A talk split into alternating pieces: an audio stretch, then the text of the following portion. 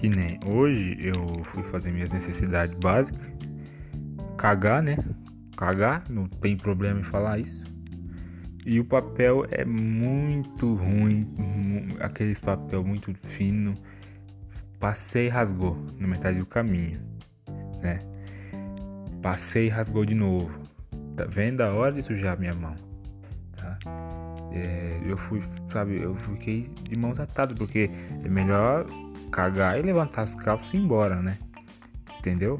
O episódio de hoje é esse, mais cedo mesmo. Quem queria mais tarde, se lasque pra lá. Você que é meu ouvinte, se lasque pra lá, tá?